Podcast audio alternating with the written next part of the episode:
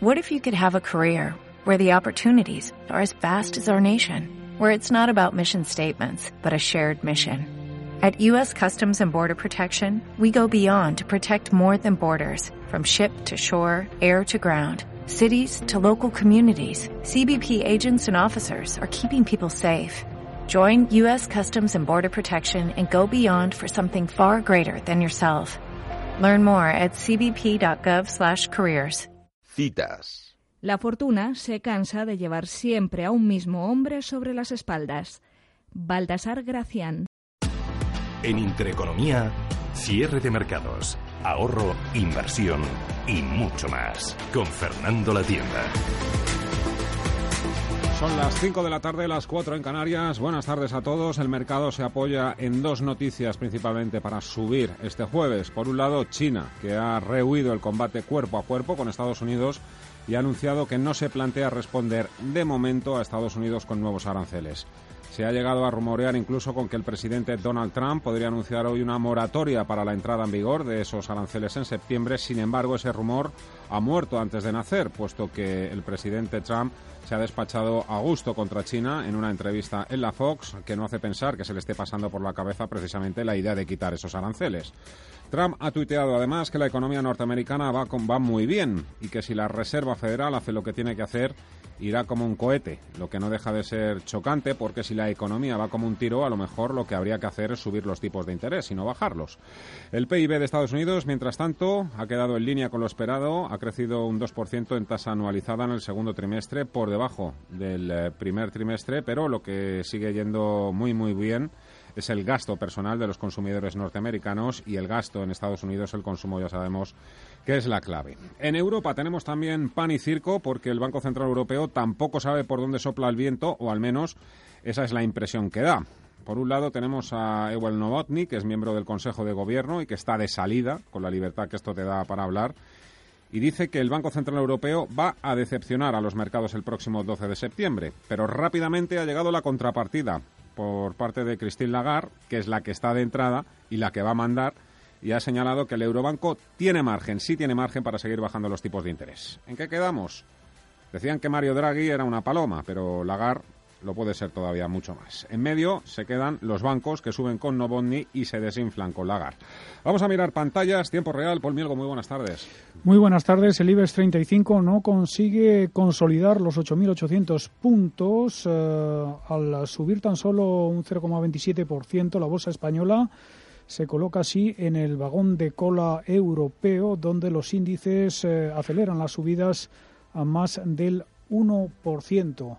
El selectivo español cotiza en 8.754 puntos, tan solo repunta un 0,09%. En cambio, la bolsa de Milán lidera los avances con una subida del 1,35% para el índice MIB hasta 21.274 puntos y en París las subidas también superan el punto porcentual, el CAC 40 en 5.423 puntos, el DAX en 11.778 con un avance del 0,6% y en Londres, a, a, la espera de los acontecimientos del Brexit, vemos al FT 100 sumando un 0,7% hasta 7.168 puntos. En el mercado de deuda, el bono italiano a 10 años cae a mínimo histórico por debajo del 1% y el español, el equivalente español, en el más 0,09%, mientras que el 3 americano lo tenemos rindiendo en el 1,50%. En cuanto al mercado de divisas, el euro uh, resbala ligeramente frente al dólar, se cambia en 1,1063 dólares. Y por último, en el mercado de materias primas, el futuro sobre el barril West Texas en Nueva York sube un 0,86% hasta 56,26 dólares. Donald Trump estaría usando un tono muy agresivo contra China en esa entrevista que está ofreciendo en la Fox, según nos cuentan algunos analistas, así que todavía puede ocurrir de todo aquí el cierre. De momento lo que reina es el color verde en las bolsas, pero sin descorchar el champán y las rentabilidades de los bonos miran hacia arriba. Todo un regalo para unos inversores a los que se les está haciendo eterno, eternísimo este mes de agosto, con Argentina primero, los disparates de la guerra comercial después y acabando con el Brexit o con Italia. Algo parecido a lo que deben padecer los accionistas de BBVA, a los que el caso Tandem, o como ya se lo conoce, el caso BBVA de las escuchas o espionaje, se le está haciendo más que eterno, más que eterno, infumable. No hay por dónde cogerlo este caso. A ellos a los reguladores y a los supervisores que siguen pidiendo información al banco antes de tener que tomar una decisión que podría ser traumática en el caso de que llegue a demostrarse que la cúpula del banco tenía conocimiento de lo que estaba sucediendo. De momento, BVA ha remitido información a la SEC norteamericana, al regulador, en la que reconoce por primera vez que este caso puede tener consecuencias para los inversores. Lo ha hecho en Estados Unidos, donde no se andan con tonterías y, lo que es más fastidioso, lo hace a posteriori, una vez que ha sido imputado por un juez de la Audiencia Nacional aquí en España. Cuesta creer que todo esto haya llegado hasta el punto al que ha llegado y que la falta de reflejos del actual equipo directivo del BBV esté perjudicando de esta forma al banco y a sus accionistas, a medida que nos quedamos atónitos ante el voluminoso entramado urdido en la cúpula del banco con un personaje tan siniestro como Villarejo, como así lo demostraría los más de 4.000 dispositivos telefónicos interceptados con unas 15.000 conversaciones grabadas a políticos, empresarios, periodistas y hasta los propios ejecutivos del banco. Casi nada. Al oscuro horizonte judicial que se le presenta por delante al BBV hay que añadir el reto que supone mejorar los márgenes si el Banco Central Europeo sigue inundando de liquidez la economía. Mientras tanto, los datos que se han conocido hoy de confianza en la eurozona no es que hayan sido para tirar cohetes, pero tampoco han empeorado. Así que el misterio no se desvelará hasta que el italiano ponga fin a sus vacaciones. La inflación en la Alemania por cierto, ya es negativa, menos 0,2%. Y como siempre que aparece el dinero, aparecen también los peros. El Brexit sigue contaminando y demostrando por qué es el principal riesgo latente que tiene atrofiadas a las bolsas europeas. La libra sigue cayendo este jueves, pero lo hace muy poquito frente al dólar y el país, además de hacer aguas desde el punto de vista económico, está al borde de la crisis política y reputacional más importante desde la Segunda Guerra Mundial. En Italia, en cambio, estamos cada vez más cerca de la formación de gobierno. Ya han dicho que sí a Giuseppe Conte para que continúe siendo primer ministro, mientras que en España también empiezan a moverse las fichas. A Pablo Iglesias le ha dado, o le ha vuelto, mejor dicho, a picar el gusanillo, porque ha rebajado sus exigencias para aceptar un gobierno de coalición con el Partido Socialista. Así se lo ha transmitido la formación al partido en el gobierno. Ya solo falta él, Pedro Sánchez, para que estemos todos. Esto es Cierre de Mercados, edición verano. Bienvenidos. Cierre de mercados. La actualidad en tiempo real.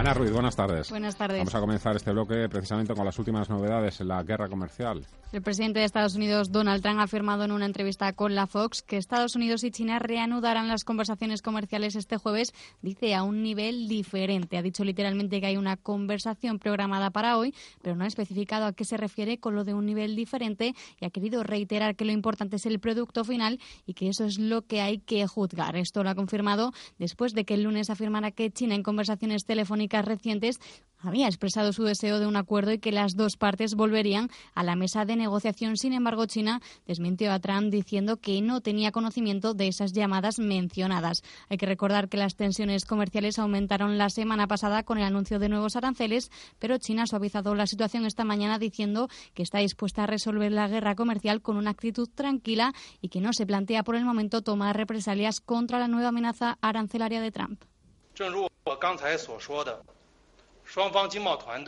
El portavoz del Ministerio de Comercio chino Yao Feng asegura que China tiene amplios medios para tomar represalias, pero cree que la cuestión que debería discutirse es sobre la eliminación de los nuevos aranceles para evitar una escalada de la guerra comercial. Dice además que están dispuestos a resolver el problema mediante la consulta y la cooperación en una actitud tranquila.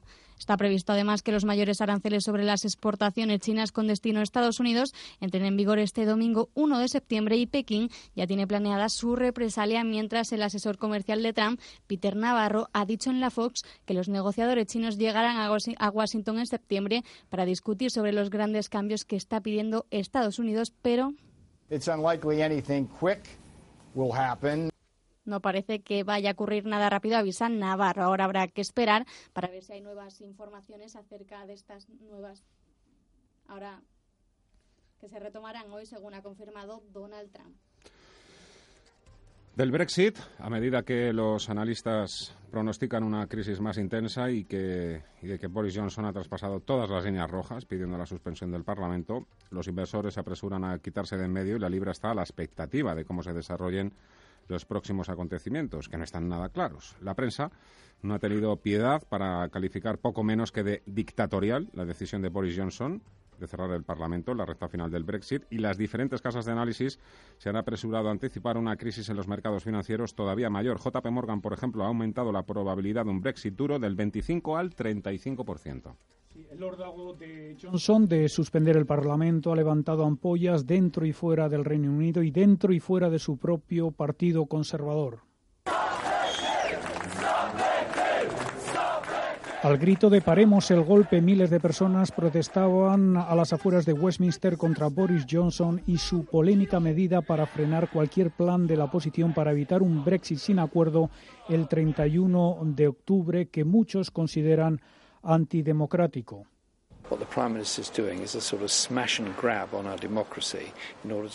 El líder del Partido Laborista, Jeremy Corbyn, ha expresado su más enérgica protesta y llama a la unidad del resto de partidos para frenar la suspensión del Parlamento que va en contra de la democracia. La primera ministra de Escocia, Nicola Sturgeon, también se ha mostrado escandalizada por la suspensión del Parlamento. La líder de los conservadores en Escocia, Ruth Davidson, ha anunciado este jueves su dimisión. A falta de 63 días para la fecha de salida del Reino Unido de la Unión Europea el 31 de octubre, Johnson quiere limitar el margen de maniobra de la Cámara de los Comunes para hacer descarrilar sus planes del Brexit. Andrea Betty, profesor de Relaciones Internacionales de la Universidad Pontificia Comillas. Desde mi punto de vista, el escenario más posible es el del choque de trenes. No creo que la Unión Europea decida ceder, sobre todo frente a Boris Johnson, que no tiene muy buena reputación a nivel europeo. Eh, yo creo que la Unión Europea seguirá trabajando sobre todo con eh, esa parte del Partido Laborista y esa parte del Partido Conservador, que la hay, que está a favor de una salida pactada, de una salida más ordenada. La libra esterlina sigue sin levantar cabeza, está cayendo ahora un 0,13% por debajo de 1,22 dólares. Los expertos auguran una fuerte caída de la libra y una recesión en Reino Unido si no hay acuerdo. La amenaza de un divorcio hostil entre el Reino Unido y la Unión Europea nunca ha sido tan elevada como ahora.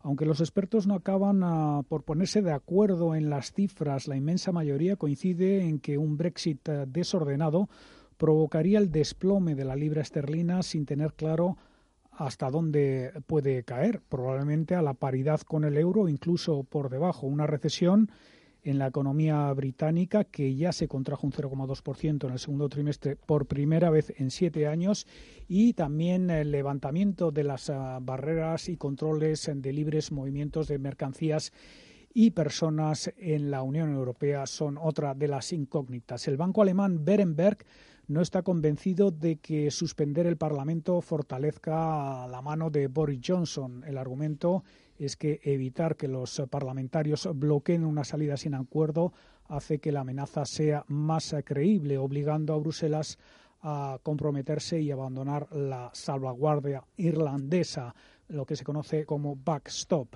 Y ahora, según JP Morgan, hay más eh, probabilidades, una entre tres, de que Reino Unido abandone la Unión Europea el 31 de octubre sin acuerdo.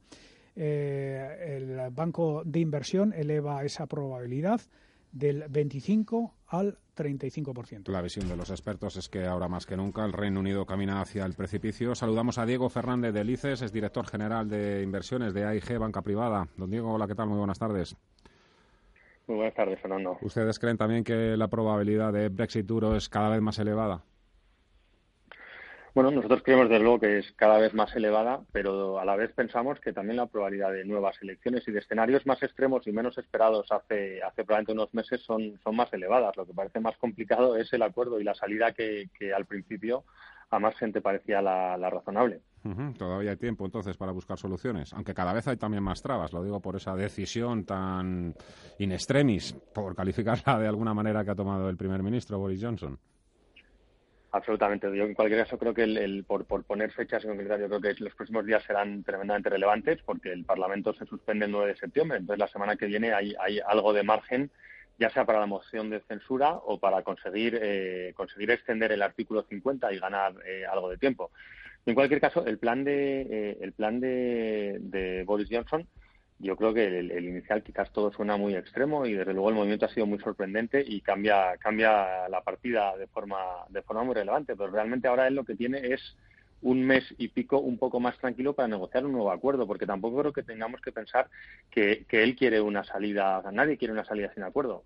El problema es qué acuerdo quiere cada uno y aquí eh, pues supongo que empezamos con la partida de póker de de presionar a la otra parte negociadora para, para conseguir un acuerdo mejor. Realmente, eh, bueno, llegan, llegan el tiempo de la verdad. Llevamos dos años en los que no habíamos avanzado nada, a pesar de leer mucho y, tener la sensación de que muchas cosas ocurrían, y llega, llega la hora de la verdad. Pero incluso en esa situación seguimos teniendo la posibilidad de una pequeña extensión. Yo creo que es poco probable. El, la moción de censura no es el escenario central, desde luego, pero no porque no fuera lo lógico o porque se pudiera conseguir, sino porque quizás el Partido Laborista está todavía demasiado débil para poder ir a unas nuevas elecciones. Pero yo creo que el escenario de nuevas elecciones no podemos eliminarlo, ni muchísimo menos, y todavía hay una probabilidad, en mi opinión, razonablemente alta. Quizás hoy tengamos que otorgar mayor probabilidad a un Brexit duro, pero eh, estos dos meses vamos a ver todavía muchas ideas y venidas al respecto. Desde luego vamos a tener o van a ustedes a tener un otoño por delante muy difícil de gestionar. No lo digo solo por el Brexit, sino también por la guerra comercial y por supuesto también otros tambores de recesión también tenemos en Italia y, en Alemania.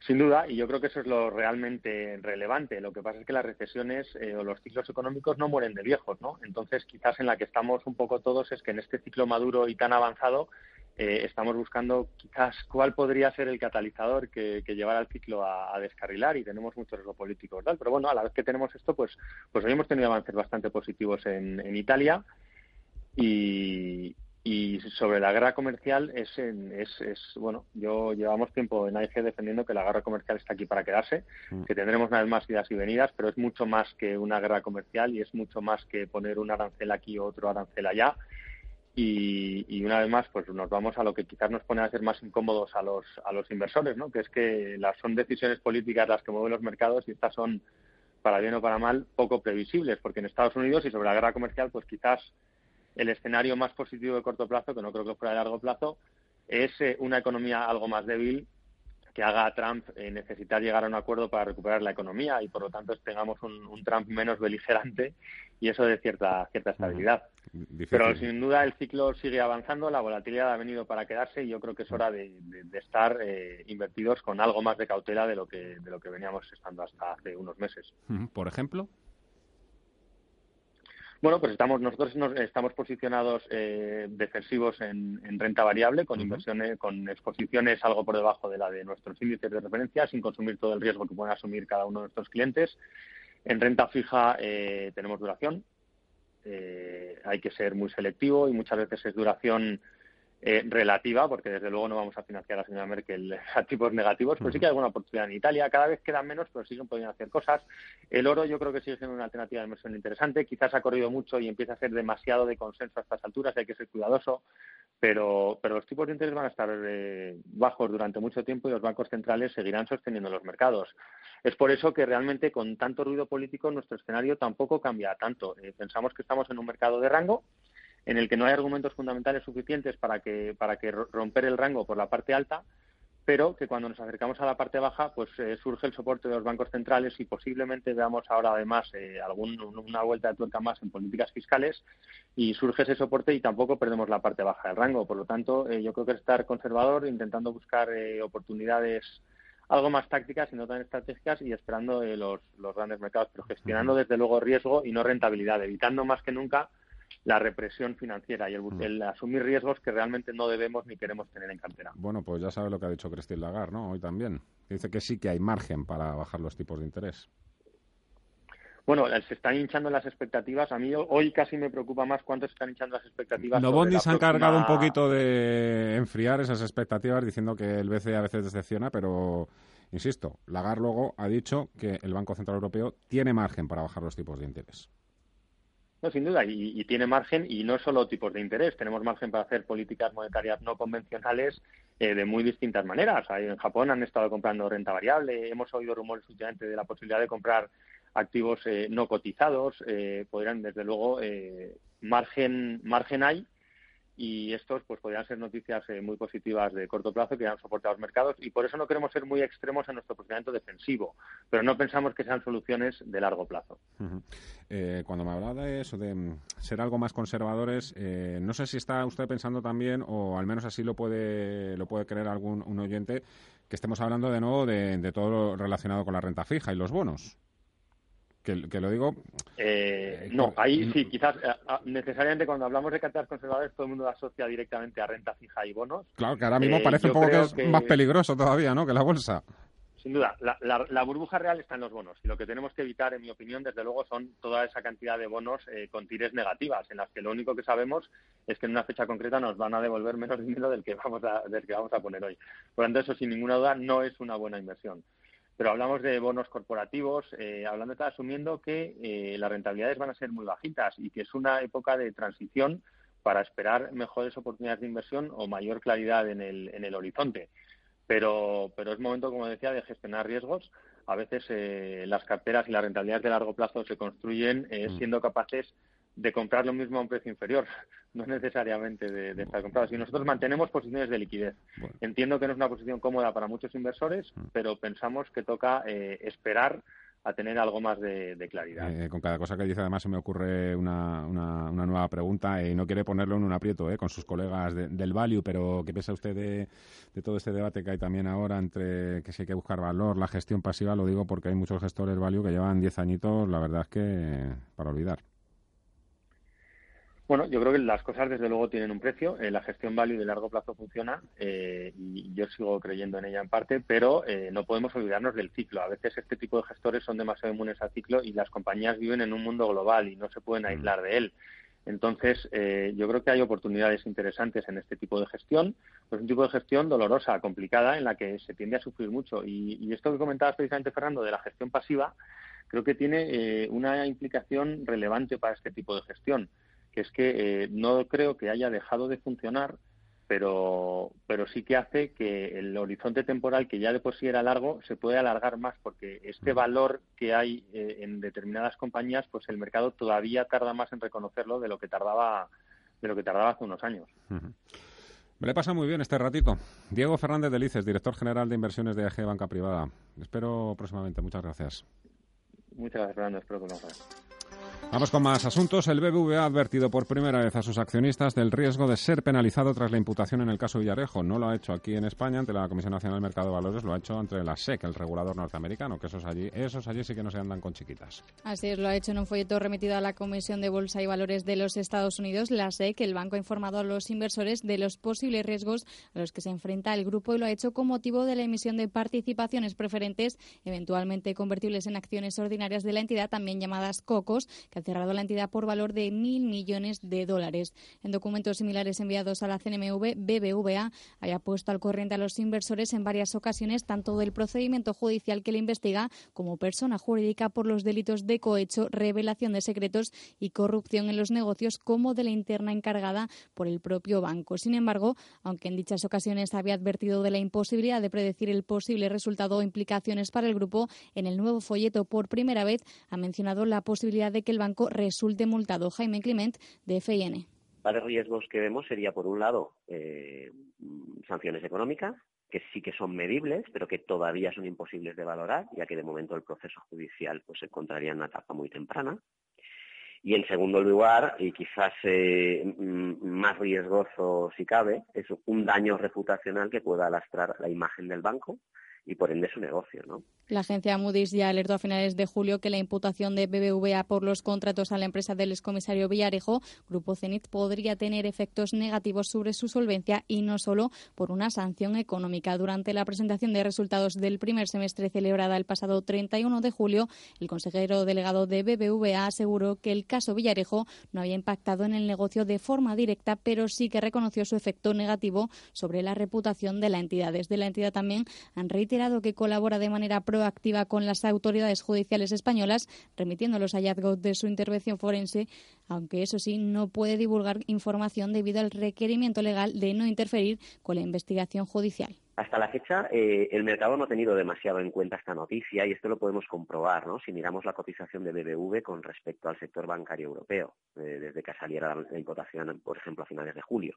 Tendríamos una bajada eh, aproximadamente del sector banco europeo en torno al 8,5% contra un 9,5% de bajada del BBV, o sea que podríamos decir que el banco se ha movido bastante en línea con el resto del sector bancario europeo. ¿no?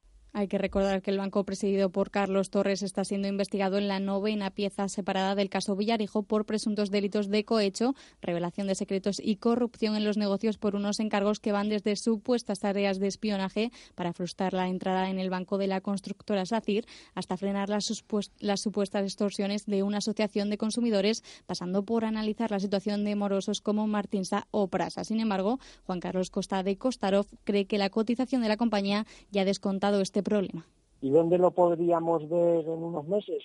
Bajo mi punto de vista, yo creo que, que lo vería, lo que es hablando por la cotización, que estaría más cerca de cinco y medio que de cuatro euros. Es decir, todo lo malo se haya visto ya, puede haber algún menú a la baja que buscar los cuatro euros, que sería buscar los mínimos que se vieron cuando se produjo el Brexit, ahora exactamente hace unos tres años, pero que yo diría que pase lo que pase, eh, en unos meses, a unos meses vistas, el BBVA lo veremos más cerca de cinco y medio que de cuatro. Por último, el titular del Juzgado Central de Instrucción número 6 de la Audiencia Nacional, Manuel García Castellón, acordó que la representación legal del BBVA acuda a declarar como persona jurídica investigada el próximo 24 de septiembre, una cita que está marcada en rojo para los mercados y para todos los accionistas de la entidad. Empresas. Antes de volver a mirar pantalla, repasamos otras noticias empresariales del día y comenzamos por Telefónica. Telefónica cierra la venta de su filial en Panamá a Millicom. La operadora española ya anunció esta operación el pasado 20 de febrero y ahora la hace efectiva a través de un comunicado a la CNMV. La operación se ha cerrado por 594 millones de dólares. Bankia crea una nueva sociedad para empezar a vender productos de consumo la entidad sigue así los pasos de CaixaBank y BBVA. Y Deutsche Bank, según Financial Times, está renovando su división de mercados para mover su exceso de reservas de liquidez en un momento en el que los bancos europeos se ven cada vez más atenazados por los tipos de interés negativos. Y según Bloomberg, el estancamiento de la economía alemana está reavivando los temores del gobierno de Angela Merkel sobre el futuro de sus dos mayores bancos. La apuesta del gobierno de Berlín para la fusión entre Deutsche Bank y Commerzbank fracasó. Ahora el Ejecutivo se está quedando sin opciones justo cuando se avecina una posible recesión frente a la que los dos grandes bancos no estarían preparados para capear otra crisis. Más cosas, la empresa Fininvest, propiedad de la familia Berlusconi, poseerá el 47,88% de los derechos de voto de Media for Europe tras la fusión entre Mediaset Italia y España, una, una operación que se votará el próximo 4 de septiembre en la Junta de Accionistas. Michael Burry, el inversor en el que se inspiró la película La Gran Apuesta, ve otra oportunidad en lo que él llama la burbuja en la inversión pasiva a medida que el dinero entra en ETFs y fondos indexados que se inclinan hacia las grandes empresas, Burry dice que las acciones de menor valor se están descuidando en todo el mundo. En las últimas tres semanas, su organización, Skion Asset Management, ha revelado importantes intereses en al menos cuatro compañías de pequeña capitalización en Estados Unidos y Corea del Sur. Michael Burry saltaba a la fama y a la fortuna apostando contra los valores hipotecarios antes de que estallara la crisis de 2008, una operación inmortalizada en la película The Big Short, la gran apuesta. Apple permitirá a los usuarios optar por que no se graben sus interacciones con Siri después de las afirmaciones de un ex trabajador de que regularmente escucharon encuentros confidenciales, incluidos tratos de drogas y personas que tienen relaciones sexuales. El multimillonario Jack Ma, un defensor abierto de la cultura del trabajo extremo de China, ha afirmado en la Conferencia Mundial de Inteligencia Artificial celebrada en Shanghái que espera que las personas puedan trabajar solo 12 horas a la semana con los beneficios de la inteligencia artificial. why should we have a lot of jobs? I think people should work three days a week. El cofundador de Alibaba sostiene que la gente debería trabajar cuatro horas durante tres días a la semana con la ayuda de los avances tecnológicos. Y el Tribunal Supremo surcoreano ha ordenado este jueves juzgar de nuevo al líder del gigante Samsung, Lee Jae-yong, por su participación en la trama de Choi Song-sil, conocida en el país asiático como la Rasputina al tiempo que le ha imputado nuevos cargos al considerar que pagó más sobornos de los estimados inicialmente a la expresidenta Park Yoo-jin. Y por último, la marca textil Forever 21, al borde de la quiebra, la compañía ha mantenido conversaciones para obtener financiación adicional y ha trabajado con un equipo de asesores para ayudar a reestructurar su deuda, pero las negociaciones con posibles prestamistas se encuentran en este momento estancadas.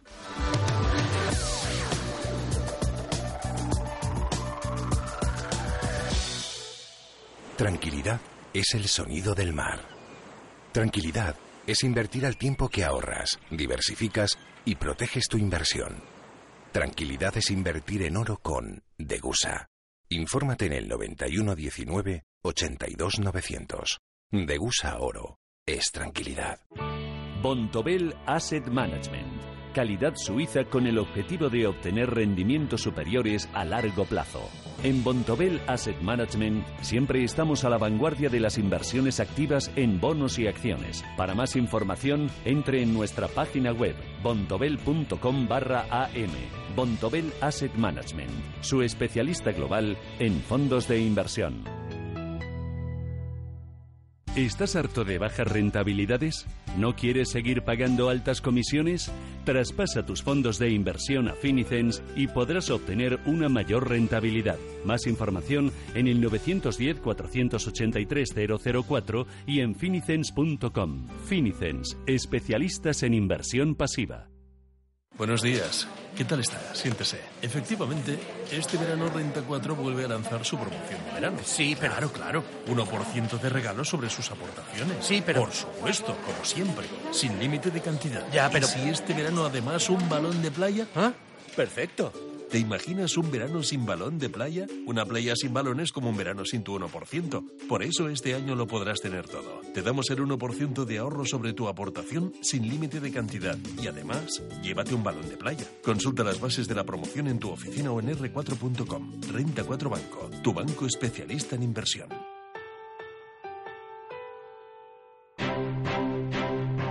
Grupo ACS patrocina este espacio.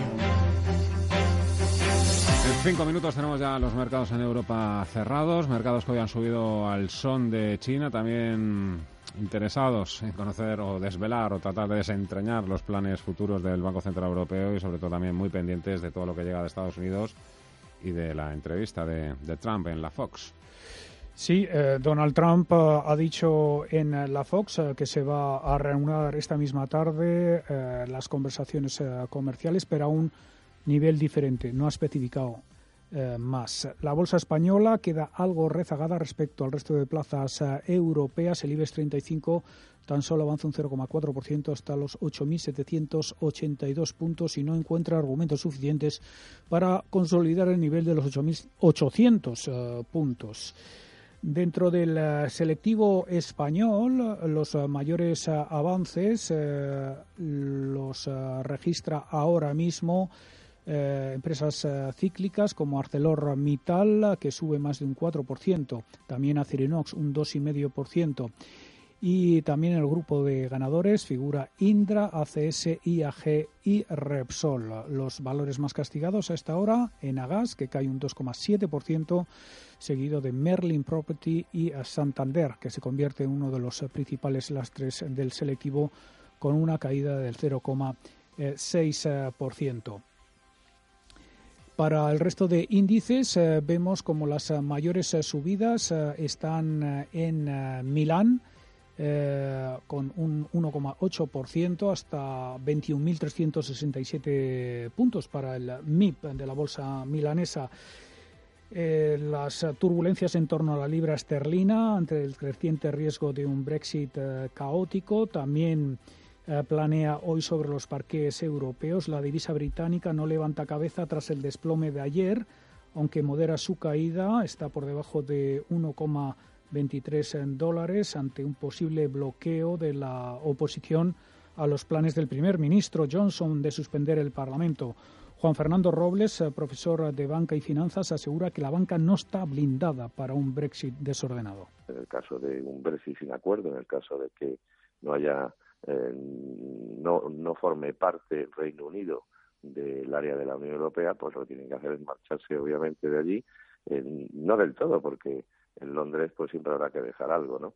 Pero lo que está claro es que el grueso de sus activos y de sus operaciones eh, tendrán que, para poder atender a sus clientes de la Unión Europea, pues tendrán que, que, salir de allí claramente. Mm. Y en eh, Wall Street también vemos que se aceleran las, los avances después eh, de la relajación ah, de eh, la tensión y del tono conciliador. Creía que ibas a decir la rajada de, China. Bueno, pues eh, Donald Trump también está atacando con fuerza al gigante asiático, aunque deja la puerta abierta es al reinicio de, de las conversaciones. Tenemos al Dow en 26.351 puntos, subiendo un 1,2%, lo mismo que el SP500 que supera el nivel de los 2.900 eh, puntos y el Nasdaq en 7.974 sube casi un 1,5%. Hoy, además, la economía estadounidense ha, ha seguido dando muestras de eh, fortaleza, aunque se ha enfriado un poco en primavera. La segunda lectura del PIB en el segundo trimestre se expande a una tasa anual del 2%, tal y como se esperaba, pero es una décima menos de lo estimado anteriormente, debido sobre todo a las menores exportaciones y a una inversión empresarial más débil. Pero el gasto en consumo ha sido más fuerte de lo estimado anteriormente y registra su mayor avance desde 2014. Además, las compañías han conseguido mayores beneficios incluso a pesar de sus eh, previsiones eh, más eh, pesimistas.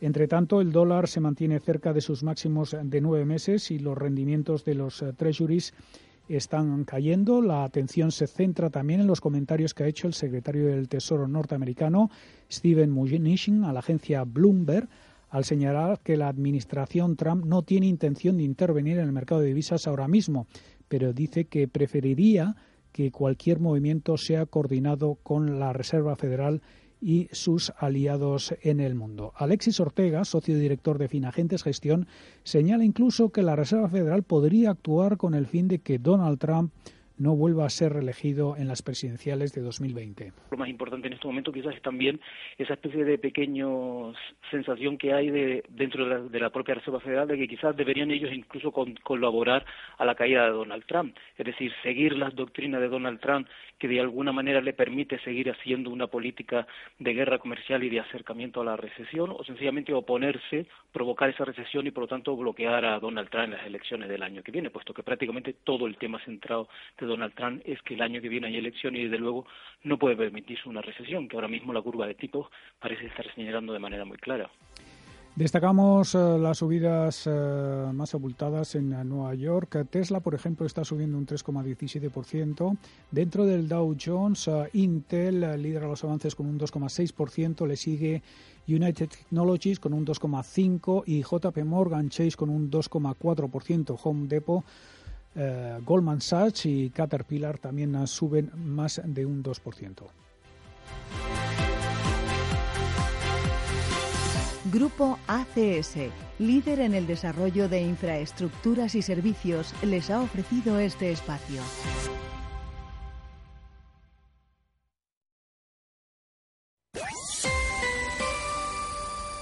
Cierres en Europa, Paul. El IBEX 35 cierra con una subida del 0,54% hasta los 8.794 puntos. Los eh, valores eh, más alcistas en el selectivo han sido Arcelor, Indra, con subidas superiores al 3%, seguidas de ACS, Acerinox e IAG. Y los eh, cinco peores valores del IBEX, Enagas, que ha caído más de un 2%, seguida de Merlin Properties más Móvil, Celnes y Colonial. Nos queda todavía el análisis de IG con Sergio Ávila.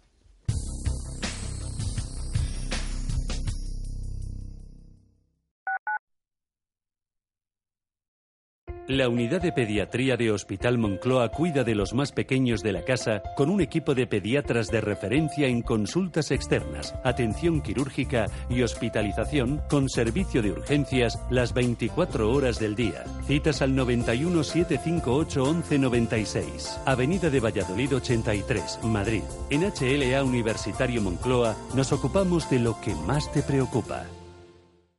Hijos de rock and roll, jóvenes que no es que aparquen de oído, aparcan a golpe de batería. Por fin tienes el seguro de coche Mafre con muchas ventajas para tu familia. Y además te beneficias de la bonificación del seguro de tus padres y un ahorro de hasta un 40%. Consulta condiciones en mafre.es. Tu familia necesita un seguro de coche de verdad.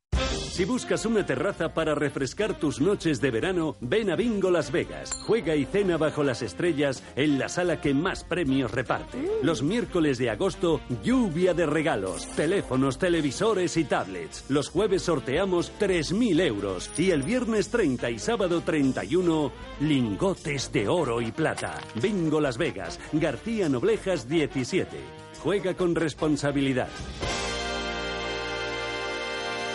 ¿Y ahora qué lujos te puedes permitir por 11 euros con 50 al día? ¿Un menú del día? ¿Una entrada de cine? ¿Alquilar una pista de pádel? ¿Crees que ya no existen buenas oportunidades para disfrutar del lujo por este precio? Ahora prueba el nuevo Clase A Sedán de Mercedes-Benz y te convencerás. Deportividad y lujo a un precio del día a día. Ejemplo de Complete Mercedes-Benz Renting. Entrada 6.689 euros con 59. Válido hasta el 30 de septiembre de 2019. Las condiciones en Grupo ITRA, tu concesionario oficial Mercedes-Benz. ¿O pensabas que estas oportunidades ya no existían? Pues sí, ahora se dan. Radio Intereconomía. Te mostramos la economía en estado puro.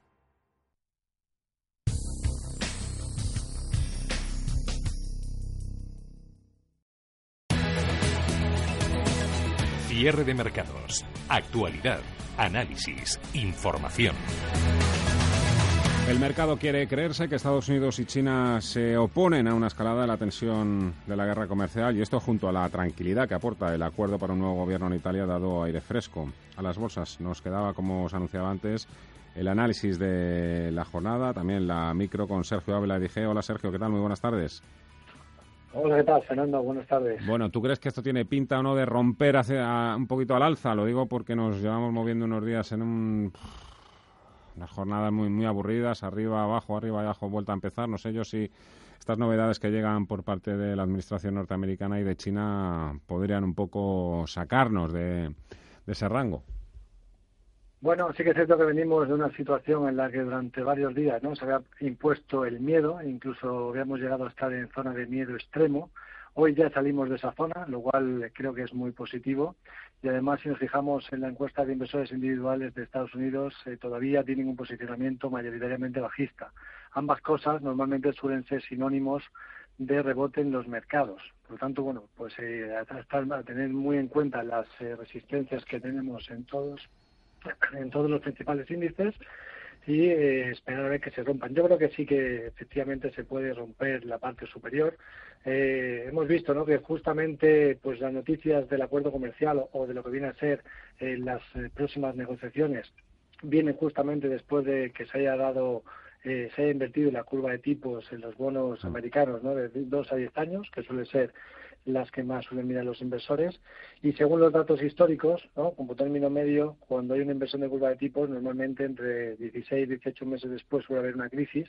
Pero sí que es importante, y esto me gustaría recalcarlo, que de las nueve de las últimas diez veces que se ha invertido la curva, entre que se invierte la curva y se confirma la crisis, normalmente el mercado americano suele generar un, un nuevo máximo. Por lo tanto, yo creo que si superamos esta zona de resistencia, podríamos volver a esas zonas de máximos del año. ¿no? Eh, en el caso del SP500, la resistencia la tenemos en los 2.935 puntos, muy pendientes porque si viéramos un cierre diario por encima de esos niveles, creo que sí que podríamos empezar a volver a tener ese recorrido. Por lo tanto, como digo, pendiente de esas resistencias. Dicen también algunas estadísticas, no recuerdo ahora mismo dónde lo he leído, pero dicen que a los meses de agosto bajistas siempre le siguen meses alcistas en septiembre.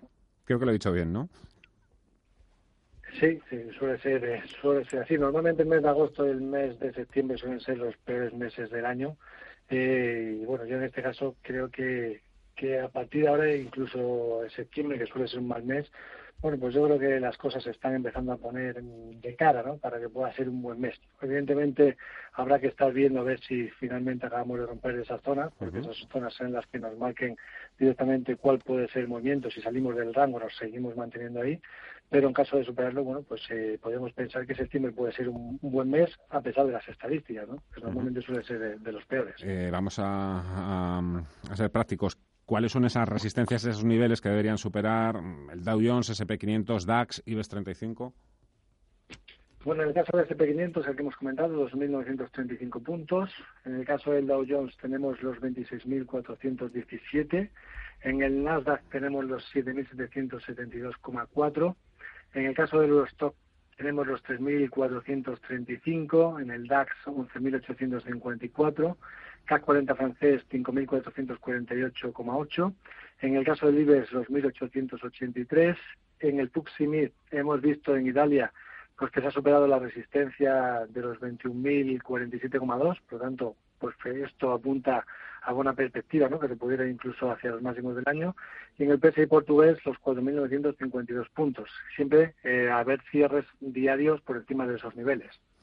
Em, el Brexit, también, que es otra de las grandes cuestiones de las que no dejamos de hablar en las últimas en los últimos días. ¿Qué opinas? ¿Cómo lo ves? La verdad que bueno, pues eh, algo interesante que, que, me he puesto a mirar hoy, ¿no? Eh, normalmente muchas veces nos preguntan los periodistas, ¿no? ¿Cuáles serían las probabilidades de que la Unión, de que el Brexit abandone la Unión Europea, eh, perdón, de que el Reino Unido abandone la Unión Europea? ¿Cuáles son las probabilidades de, de diferentes escenarios? Yo en este caso me he fijado en las casas de apuestas, que normalmente pues eh, se puede calcular el porcentaje de probabilidad que ellos le dan a, que ocurra un suceso en base a lo que pagan por cada euro apostado. Y bueno, en, el caso del Brexit, pues la probabilidad que eh, hoy podríamos ver de que abandone la Unión Europea este año, en 2019, están en el 65,36%. Las probabilidades de que haya un segundo referéndum de que no lo haya, perdón, un segundo referéndum están casi en el 100%, por lo tanto no se espera que vaya a haber un segundo referéndum, evidentemente. Las probabilidades de salida sin acuerdo ahora mismo están en el 50%, por lo tanto han aumentado esas probabilidades de que pueda haber un Brexit duro. Por otro lado, también tendríamos eh, una moción de censura, que haya pues un segundo voto de no confianza al gobierno este año, han aumentado hasta el 95,24%, por lo tanto que será casi como probable que pueda haber una moción de censura. Y por otro lado, la probabilidad de que se ratifique el acuerdo o se extienda el artículo 50 o se revoque dicho artículo está ahora mismo en el 61%. Y por otro lado, eh, que el artículo 50 no se revoca antes de 2020 eh, están ahora mismo en el 76,92%. Bueno, pues esto más o menos nos puede dar una idea de qué es lo que puede ocurrir. Eh, es complicado, ¿no? Porque al final todo depende de lo que hagan eh, los políticos y, mm. siempre son impredecibles. De momento, pues están en el 50% la salida del Brexit sin acuerdo o con acuerdo, ¿no? De, mm. manera que, que, bueno, pues que aumentan el riesgo y por tanto eso es negativo para, evidentemente, para la libra. La política, los bancos centrales son los que van a llevar la batuta en el próximo mes de septiembre, incluso alargando ya se, alargándose todo, todo lo que puedan durante el mes de otoño. Oye, eh, Sergio, valores en los que se puede invertir a corto plazo. Bueno, en el caso de España, creo que los que mejor timing pueden tener dentro de los valores fuertes, como sabe Fernando, normalmente yo suelo mirar valores fuertes, no me gusta, a pesar de que pueda haber valores que, estén rebotando, si no tienen una fortaleza, pues prefiero no, no, mirarlo, ¿no? no estar en ellos. Dentro de los fuertes, creo que el mejor en este momento puede ser, puede ser Grifols, Endesa e incluso Iberdrola, que podría estar a corto plazo dando también una divergencia de nuevo alcista, dentro de esta tendencia fuertemente alcista que trae.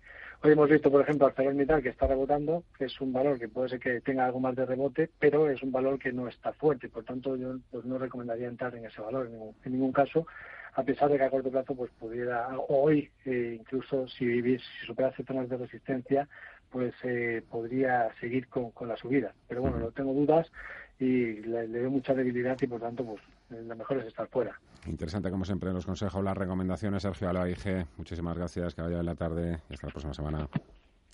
Muchísimas gracias. Muy buenas tardes. Cierre de mercados. Los mejores expertos. La más completa información financiera. El espacio de bolsa y mucho más. El paraíso financiero.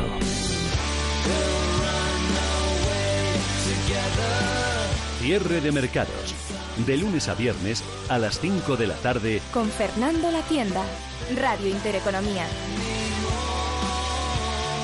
Vive de buenos consejos. Perdone, ¿me vigila la toalla mientras me doy un chapuzón? Claro, sin problema. Diez minutos custodiando la toalla a 37 grados, viendo cómo tú te refrescas y yo sudo haciendo de guardia de seguridad serán 7 euros. Si esto no va contigo, ¿por qué tu cuenta te cobra por custodiar tus inversiones? Con la cuenta bolsa sin custodia de Selfbank, invierte cuando quieras y olvídate de la comisión de custodia. Selfbank, hazlo a tu manera. Bontobel Asset Management. Calidad suiza con el objetivo de obtener rendimientos superiores a largo plazo.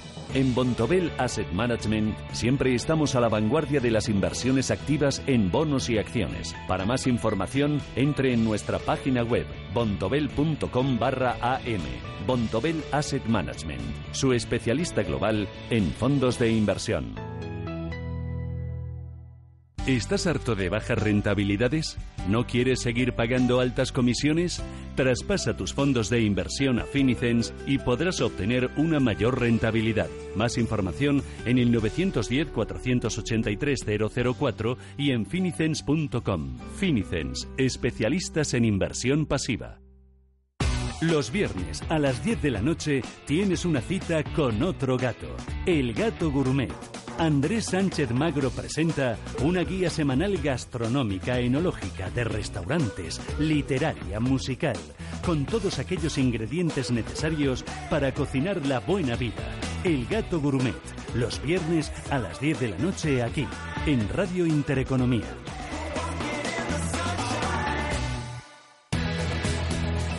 Antes como ahora, los fuertes movimientos o vaivenes que se están produciendo estos días en el mercado de bonos tenían tantos efectos inmediatos sobre la bolsa.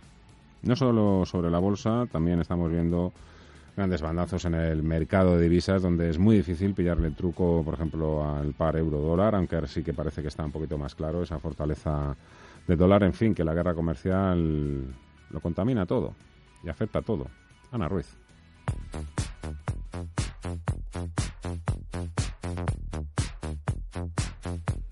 Que la guerra comercial es una de las peores pesadillas para los inversores en los últimos meses no es una novedad para nadie. El tira y afloja que tienen día sí y día también China y Estados Unidos no solo afecta a las bolsas, sino que también influye en el mercado de deuda y en el de divisas, por no hablar de que está condicionando y mucho las decisiones de los bancos centrales en cuanto a los tipos de interés. Juan Carlos Costa, de Costarov dando incertidumbre, creando volatilidad, creando mucho miedo y, por desgracia, alejando a los inversores del mercado.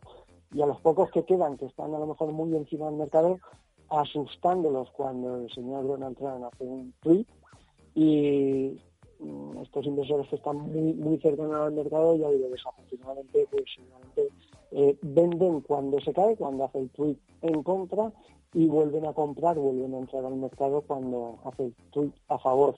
Cada tuit de Donald Trump funciona como un dardo envenenado para las bolsas, que suele ser el activo peor para ante cada nuevo mensaje del presidente de Estados Unidos en su red social. Ante las dudas, los inversores suelen salir de los activos de mayor riesgo, aunque esto no afecta a todas las bolsas por igual. Los índices que están más expuestos a la guerra comercial y en general al comercio internacional son el DAX alemán o el CAC francés a través de los sectores automovilísticos y los más cíclicos, que suelen encajar los castigos más severos cuando la guerra comercial ataca los sectores más relacionados al consumo. Jaime Clement, de FIN.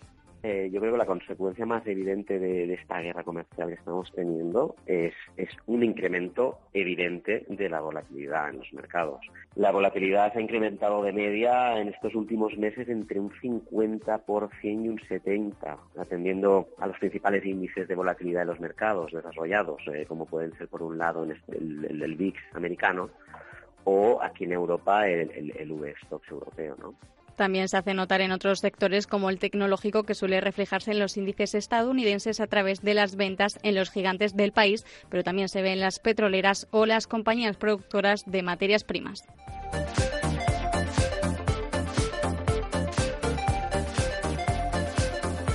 Y mientras la bolsa acumula pérdidas por este asunto, la renta fija está viviendo un buen momento por el miedo que desata la guerra comercial. Aunque toda la deuda se está beneficiando de la huida de inversores desde la renta variable, los bonos soberanos son los que acumulan las mayores ganancias. El bono español a 10 años ofrece ahora un interés del 0,13% frente al 1,4% de principios de año y como la rentabilidad de estos activos se mueve de forma inversamente proporcional a su precio, esto se traduce en ganancias de más del 3%. Lo mismo ocurre con la deuda germana está más vulnerable, hay mucho más riesgo teóricamente que la renta variable, con lo cual yo creo que, habría que tener muchísimo cuidado este, estos próximos meses con la renta fija y en el mercado de divisas el dólar se aprecia a pesar de que es el origen de las tensiones y a pesar del giro hacia una mayor expansión monetaria de la Reserva Federal. El euro cae más de un 3% en lo que va de año frente a la divisa de Estados Unidos y además se aprecia un 4,5% frente al yuan. De hecho, gana terreno contra la gran mayoría de divisas a excepción de algunas monedas volátiles emergentes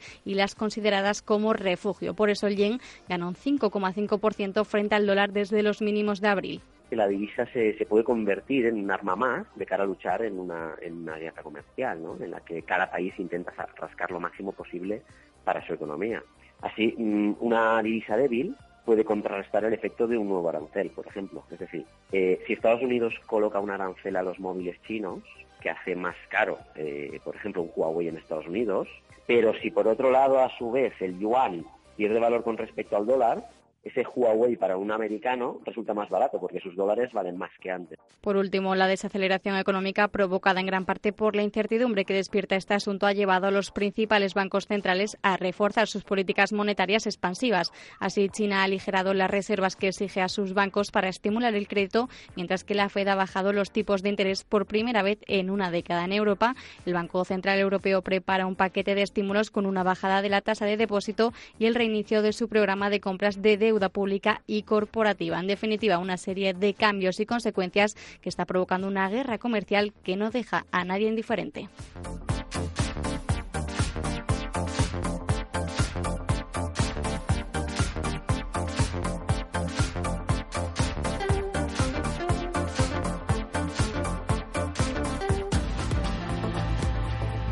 Todo por nuestra parte, nada más. Muchísimas gracias. Que seáis libres y felices. Hasta mañana.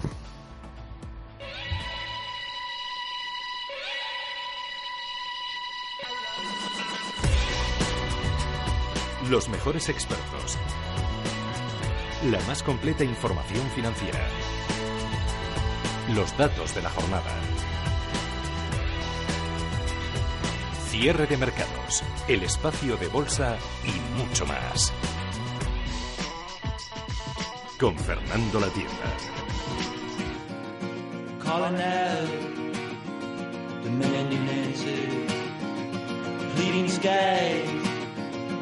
For hours, dropping peace bombs, collecting prayers, sky mirrors,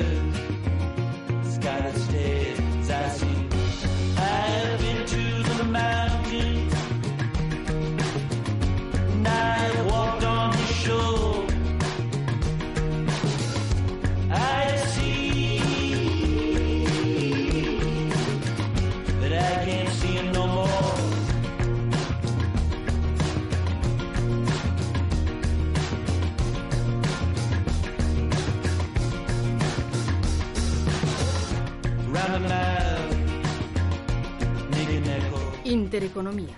La información más precisa y detallada. La información que desea conocer.